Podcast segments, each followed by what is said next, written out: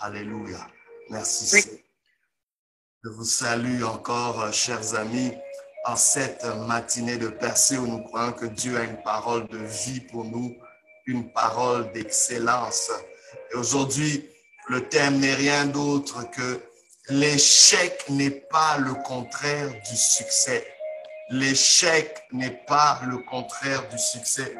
C'est une phrase que tu devrais te dire, c'est une phrase que tu devrais croire, parce que cela peut complètement changer ta vie. Pour ce, nous lisons Proverbe chapitre 24, verset 16, un seul verset qui dit beaucoup. Il dit simplement, car sept fois le juste tombe et il se relève, mais les méchants sont précipités dans le malheur. L'échec n'est pas le contraire du succès. Dis avec moi, mon échec n'est pas le contraire de mon succès. Alléluia. Vous savez, nous avons, nous devons accepter que nous ne prendrons pas toujours les bonnes décisions, que nous nous tromperons royalement parfois. Et nous devons comprendre que l'échec n'est pas le contraire du succès, mais plutôt que l'échec fait partie du succès. Tous ceux qui ont réussi vous diront que leur réussite a été parsemée d'échecs et passée par un arrêt. Oh, que dire, par un lieu qu'on appelle échec. L'échec est justement un passage, et simplement un passage dans le parcours de la réussite. Cela fait partie de l'ADN de la réussite. Cela fait partie de tout ce qui constitue la réussite. Cela fait partie de l'engrais de la réussite. Et j'aimerais citer un homme illustre du nom d'Abraham Lincoln qui fut l'un des plus illustres présidents américains, qui a dit, le succès, c'est d'aller d'échec en échec sans perdre son enthousiasme. Si vous tombez aujourd'hui, relevez-vous et continuez.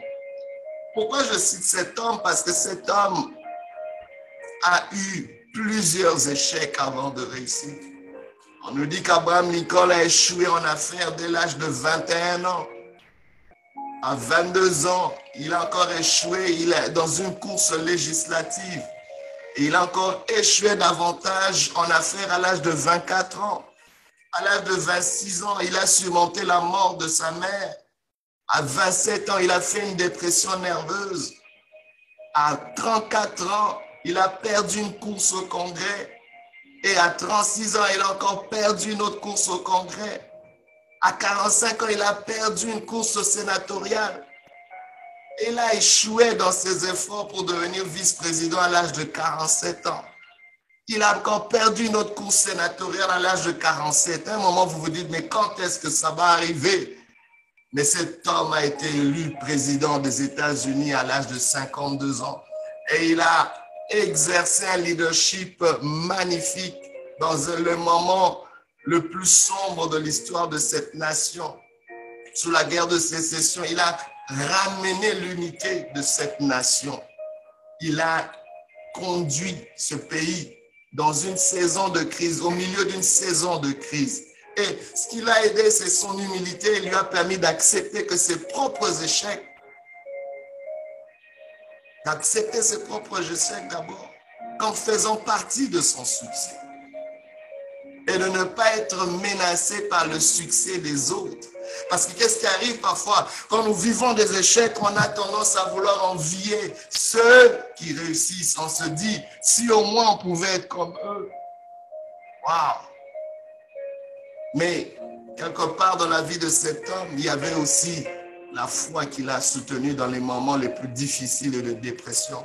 C'est pour ça quand nous revenons dans ce texte de Proverbes chapitre 24, verset 16, Sept fois le juste tombe et il se relève, mais les méchants tomberont dans le malheur. À première vue, ce passage peut ne pas sembler rassurant. On se dit, waouh, c'est quoi ça comme message? Donc, on est en train de m'annoncer que l'échec est inévitable. waouh. Mais laissez-moi vous dire, on se rend compte que pour celui qui fait le bien, vous voyez, l'échec n'est pas le contraire du succès. C'est pas pour tout le monde, mais pour celui qui est motivé par le bien, pour celui qui poursuit le bien, pour le juste. On dit sept fois le juste tombe, sept fois il se relève. Donc l'échec du juste n'est pas, oh my God, le contraire de son succès. Ça, c'est quelque chose d'important à nuancer. Mais on nous dit par contre, on fait un contraste avec le méchant. Le méchant qui, lui, tombe dans le malheur, qui est précipité dans le malheur. Voyez, ça paye d'être juste, ça paye de marcher dans la justice. La Bible déclare, le fondement du trône de Dieu est bâti sur la justice et l'équité. C'est quelque chose de très important. Mais j'aimerais qu'on puisse considérer cinq pensées qui peuvent nous aider à saisir que ton échec, mon échec n'est pas le contraire du succès. N'est pas le contraire du succès. Premièrement, on doit réaliser une chose que la façon dont vous vivez lorsque vous tombez, lorsque vous échouez, fait toute la différence. Elle fait une différence. On voit dans ce texte, dans ce verset, qu'il y a une comparaison claire entre le juste qui tombe et le méchant qui tombe. Le juste tombe et se relève, le méchant, il est précipité dans le malheur. On voit que l'homme juste se lève pour continuer à avancer. J'ai aimé quelqu'un qui a défini une chose que le héros, ce n'est pas celui qui ne tombe jamais, mais c'est celui qui a décidé de toujours se relever. Mais quand dans notre tête, dans notre société, la définition du héros, c'est ce qui ne tombe pas, c'est là qu'on a manqué. Combien de héros qu'on aurait pu relever, combien de héros sont dans la poubelle, combien de héros sont cloîtrés dans les échecs parce qu'ils ont été crucifiés par leur audience, crucifiés par la société à cause de leur échec, pendant que Dieu dit, ton échec n'est pas le contraire de ton succès. Wow! Donc c'est vraiment important dans quel état la façon dont vous vivez lorsque vous tombez est très, très important de marcher dans cette justice. Le juste, c'est celui qui marche selon l'intégrité devant Dieu. Ça sera un impact certain sur la réponse que tu as lorsque l'adversité arrive ou face aux échecs à cause de cette ligne directrice de ta vie. Voyez? Le juste, c'est celui qui est justifié par Christ. Le juste, c'est celui qui marche dans la droiture, qui est influencé par le respect des lois de Dieu. Mais une deuxième pensée qui nous aide aussi ici à réaliser que ton échec n'est pas le contraire de ton succès, c'est que ce verset nous dit, c'est que un juste, les justes tombent aussi. C'est une autre pensée que nous devons saisir. Les justes tombent aussi. Voyez? C'est pas parce qu'on est juste qu'on peut pas tomber. Le proverbe ici commence très bien par identifier la personne qui est tombée. On l'identifie comme étant juste. On me dit, c'est le juste qui est tombé. Parfois, quand quelqu'un est tombé face contre terre de découragement et de disgrâce, il est facile pour les autres de décider qu'il a dû faire quelque chose de mal. Nous sommes souvent prompts à juger en disant, s'il est tombé, c'est qu'il a sûrement fait quelque chose. Ça peut être le cas. Mais est-ce qu'on ne pense pas qu'il y a possibilité que quelqu'un qui est tombé se relève? Voyez? Est-ce que ça anéantit le fait que cette personne soit vraiment juste? Est-ce que le fait qu'il soit tombé n'est pas plutôt un accident plutôt que de penser que c'est une finalité? Voyez? Alors, d'autres peuvent conclure qu'il doit avoir vécu dans le péché. Cependant, la parole de Dieu déclare que même quelqu'un qui marche dans la droiture devant Dieu fera face à l'échec. Fera face à l'échec. C'est quelque chose qu'il faut accepter parce que beaucoup une fois qu'ils arrivent dans l'échec, ils pensent que c'est la fin parce qu'ils n'imaginaient pas que le fait d'être juste, le fait de s'accorder avec Dieu ne va, va t'exempter d'échec. Alors, une troisième pensée qu'on doit saisir ici, c'est que ce texte nous dit qu'un homme juste tombera. Le juste tombera. Le juste tombe. Il faut réaliser que le juste tombera. Ça arrivera. On a de réaliser que le juste tombe aussi. Maintenant, ici, on doit comprendre que le juste tombera. Le, passé, le passage dit un juste tombe. Cette fois, le juste tombe. Ce n'est pas une question de savoir s'il tombe, mais c'est une question de savoir quand il tombe. Ça va arriver dans le temps. Lorsqu'une personne bien intentionnée détermine que si elle travaille plus intelligemment et plus fort, qu'elle n'échouera jamais, elle est vouée à la déception. C'est pas parce que tu travailles très fort et de façon intelligente que tu ne vivras pas l'échec. Oh my God. Il y a des gens qui se sentent désemparés aujourd'hui parce qu'ils se disent, j'ai fourni tellement d'efforts, mais comment est-ce que j'ai échoué? On nous dit très bien ici le juste Tom. Il échoue. L'échec viendra. Oh, je ne suis pas un prophète de malheur aujourd'hui en train de te dire que l'échec, euh, non, j'aimerais simplement qu'on puisse nuancer, le remettre en perspective. L'échec n'est pas une finalité. C'est à toi de choisir, de décider si ton échec est une fin ou ton échec est simplement un passage. Mais si c'est un passage, tu dois l'anticiper. Tu dis, l'échec, je peux le rencontrer dans ma vie, mais cela n'arrêtera pas ma vie. L'échec, je peux la rencontrer malgré tous mes efforts. Mais c'est peut-être pour me faire réaliser quelque chose. C'est peut-être pour me, me permettre d'apprendre quelque chose. C'est peut-être une école. Apprenons à redéfinir nos échecs. On a souvent trop donné on a souvent associé notre échec à la mort de nos rêves, à la mort de nos projets, à la mort de nos efforts. Aujourd'hui, j'aimerais qu'on puisse redéfinir cet échec. Ton échec n'est pas le contraire de ton succès. J'aimerais que tu puisses apprendre à te le dire, à te le redire, à le dire à tes enfants, à le dire à tes proches, à le dire à tes collaborateurs, à le dire. Je ne sais pas dans quel projet tu es, je ne sais pas dans quelle initiative tu es, mais aujourd'hui, dis-le, dis-le encore plus fort. Mon échec n'est pas contraire à mon succès. C'est très important. Quatrième pensée ici, c'est la pensée de réaliser qu'un homme juste tombera plus d'une fois. Oh mon Dieu, il y a quelqu'un qui n'aime peut-être pas ça. Oui, plus d'une fois. La Bible, ce passage dit que le juste tombe sept fois. Waouh! Donc, c'est que la Bible entend que non, ça peut arriver plusieurs fois, comme on l'a vu dans l'histoire d'Abraham Lincoln. Il est tombé plus d'une fois.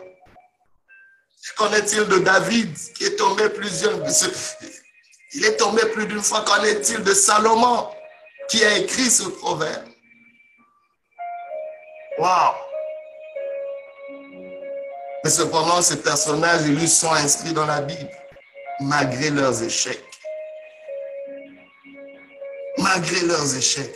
Beaucoup peuvent transmettre de la gentillesse à un ami qui est tombé une seule fois. Hein? Vous tombez une seule fois, ok, on peut vous comprendre et tout ça, pour exprimer. Et souvent, on va exprimer de l'impatience et du jugement lorsque cet ami tombe une deuxième et une troisième fois. Et vous dites, ah, qu'est-ce qui se passe? On devient impatient. Mais la Bible dit sept fois le juste temps. Dieu n'est pas en train de compter le nombre de fois que tu tombes, que tu échoues, pour dire que, hé, mais tu échoues trop, tu n'as plus droit à la réussite. Non, il dit sept fois le juste temps. Le plus important, ce n'est pas le nombre de fois que tu tombes, c'est le nombre de fois que tu te relèves. C'est le fait que tu te décides à chaque fois que j'échoue, je ne m'arrête pas. Bien aimé, il est important aujourd'hui que nous soyons patients envers nous-mêmes et miséricorde Dieu envers les autres. Sois patient envers tes échecs et exerce de la miséricorde envers les échecs des autres.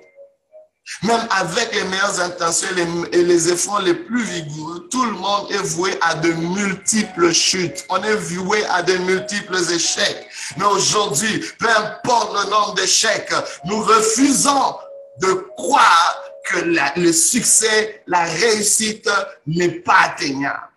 J'aimerais que quelqu'un qui a échoué plusieurs fois aujourd'hui se relève et qu'il essaie encore. J'aimerais que quelqu'un, peu importe le nombre de fois tu as échoué dans tes relations, relève-toi. L'amour n'est pas inatteignable pour toi. Le bonheur n'est pas inatteignable pour toi. Peu importe le nombre de fois tu as échoué en affaires, peu importe le nombre de fois tu as échoué dans le ministère, échoué, je sais pas, dans l'éducation de tes enfants. Tu as peut-être échoué avec tes aînés, mais tu peux réussir avec ton cadet. Au nom de Jésus, que Dieu te relève aujourd'hui.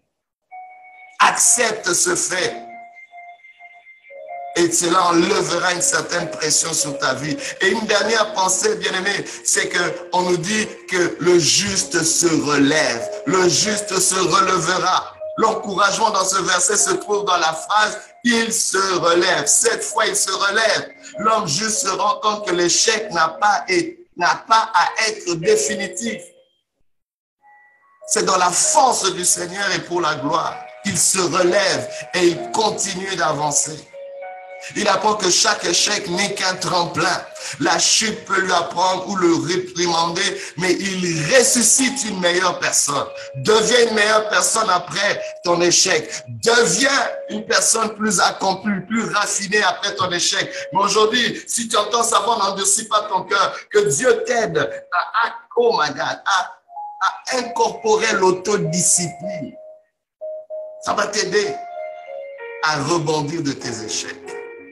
Ça va réduire ton anxiété devant les, les, les, les, émotions négatives qui viennent après un échec. L'autodiscipline, c'est cette capacité de faire ce que vous devez faire. L'autodiscipline signifie souvent remettre votre, votre confort immédiat ou vos souhaits au profit d'un succès à long terme. C'est-à-dire quand ce, ce sentiment désagréable de l'échec vient, tu te dis, j'ai décidé de continuer. J'ai décidé de me relever. J'ai décidé d'atteindre mes buts. J'ai décidé d'y arriver. Que Dieu t'aide. Que Dieu t'aide aujourd'hui à te relever, à aller de l'avant et à réaliser que ton échec n'est pas le contraire de ton succès. L'échec n'est pas le contraire du succès. Que Dieu te bénisse, qu'il te fortifie et qu'il soit celui qui t'encourage et qui te donne rendez-vous au sommet pour célébrer tes réussites. Tu es une réussite en gestation, malgré tes échecs. Que Dieu te bénisse au nom de Jésus. Amen. Amen.